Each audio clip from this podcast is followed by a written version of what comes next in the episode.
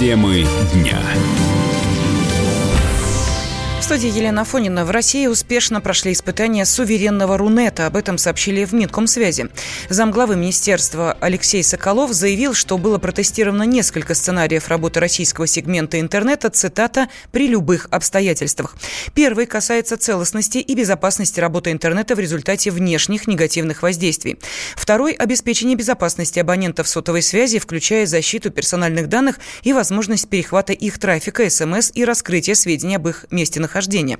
Проверка показала, что органы власти и оператора связи готовы эффективно реагировать на возникающие риски и угрозы, обеспечивать устойчивое, устойчивое функционирование интернета и сети электросвязи, отчитались в министерстве.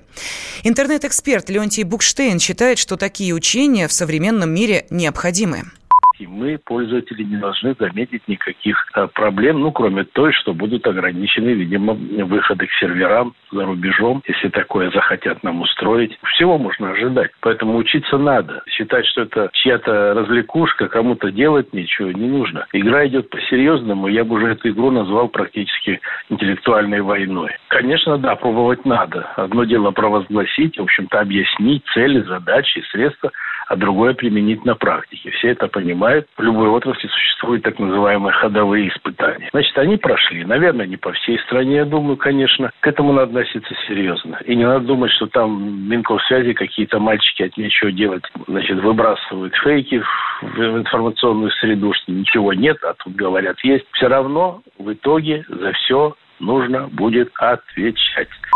IT-специалист, директор некоммерческой организации Общества защиты интернета Михаил Климарев э, выдвинул предположение, что учения никто не проводил, якобы специалисты Минкомсвязи просто составили отчет. На самом деле это были не учения, это было совещание. Дело в том, что для проведения а, учений, как ну, в том понимании, которым там, закладывают военные, должен быть план учения, должно быть определены какие-то противники, ну, должен быть план взаимодействия вот этих всех подразделений. Этого ничего не было. Учение проводилось с нарушением тех сроков, которые, собственно, были указаны в документах а, подзаконных 90 УФЗ. Ну, например, внеплановые учения собираются не ранее, чем за 10 дней, а плановые учения собираются не Э, ранее, чем за два месяца. В данном случае там сроки переносились. Конечно, это учение назвать нельзя. На самом деле собрались э, малокомпетентные люди в одном кабинете и обсуждали то, в чем они плохо разбираются. Закон о суверенном Рунете вступил в силу 1 ноября. Теперь Роскомнадзор может определять правила маршрутизации трафика российских операторов через свое оборудование. Учения, в которых обязаны принимать участие владельцы сетей связи, интернет-компании и другие игроки рынка, должны проходить как минимум раз в год. Настоящее искусство должно возбуждать. Власти Новосибирска не будут переделывать каток, который прозвали фаллическим символом города. Что ж там за каток такой, выяснял корреспондент «Комсомольской правды» Вадим Алексеев. Каток в центре Новосибирска прославился на всю Россию и даже за границей по соцсетям кочует его фотография. Получилось так, что вид сверху напоминает то, что хулиганы на заборах рисуют. Этот ледяной рисунок длиной метров в 50 светится новогодними огнями рядом с Государственным театром оперы и балета. Вице-мэр Новосибирска Анна Терешкова, отвечающая в городе за культуру, прокомментировала радиостанции «Комсомольская правда», что лед заливали по периметру сквера.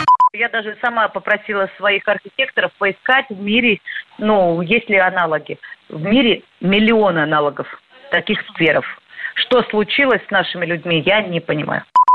А шутки горожан вице-мэр парировала в Фейсбуке. «Искусство должно возбуждать», — написала она. И искусство возбудило общественных активистов. Руководитель движения «Гражданский патруль» Ростислав Антонов написал жалобу на чиновницу в полицию и к ней же на работу, в мэрию.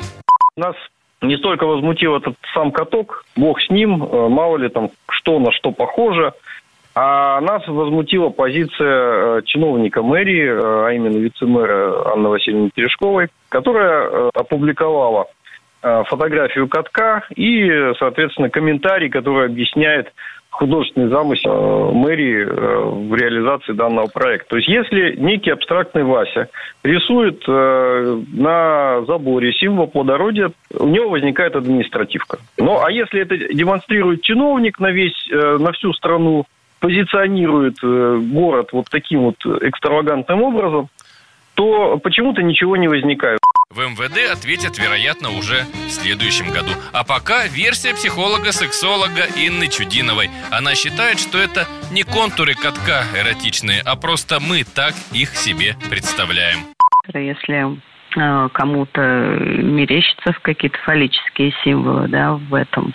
В общем, они хотят это видеть, они это видят. Кто-то может увидеть, не знаю, конус мороженого, например, да? То есть тут, тут дело восприятия. Ну, мы же знаем, что над пошлым юмором, да, легче всего, собственно говоря, шутить и высмеивать. Когда человек не может говорить об этом серьезно, ему легче это высмеять, а, перевести все в шутку, в юмор. Записываем диагноз. Всем, кто посмеялся над ледяным достоинством Новосибирска, не хватает серьезных разговоров о сексе. Автор снимка Слава Степанов говорит, что с такой фантазией во многих его фотографиях можно неприличие разглядеть. У меня если так постараться, по всем моим съемкам по стране можно наскрести такие аналогичные случаи, которые там с, юмором связаны, э, с такими особенно вот, вот, вот такого, такого категория юмора.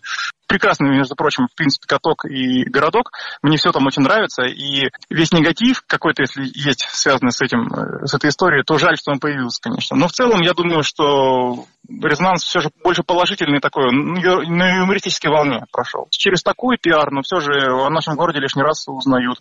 И, в принципе, если посмотреть вот снежные фотографии, ну, помимо той, которая вызвала шумиху, э, можно понять, что ну, у нас действительно такой уютный, классный уголок, где мы встречаем Новый год, Рождество и так далее. Если за границей это смежно увидят, эту другие фотографии, ну, будет же классно. Может и правда, ради новой достопримечательности в Новосибирск туристы поедут. Милости просим, только помните, зима в Сибири долгая, но не вечная. Площадь в центре Новосибирска будет возбуждать воображение максимум до марта. Вадим Алексеев, радио «Комсомольская правда», Новосибирск противоположные взгляды. Оппозиция, я считаю, героями. Твое право считаю. Да. Тина, что ты несешь? Ну а как? Смеешься. Максим, я не смеюсь, но просто нельзя так говорить. Себя послушай.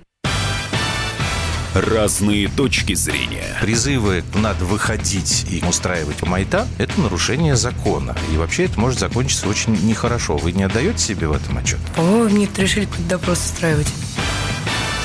Личный взгляд на главные проблемы. На машине? Я не езжу. Ну вот и тогда ну, молчи, отлично. потому что я рассказываю про движение автомобильное, а не про пешеходов. Свобода слова в прямом эфире. Ну, я не причисляю себя популистом. Я причисляю себя к людям, которые действительно отстаивают мнение жителей. Причем не только на словах, но и на деле. Тогда приношу Любовь Соболь свои извинения. Радио «Комсомольская правда». Правда рождается в споре. Две крайности, они всегда опасны. Всегда мир более разноцветный и плохо, когда либо кровь на улицах, либо кровь в застенках.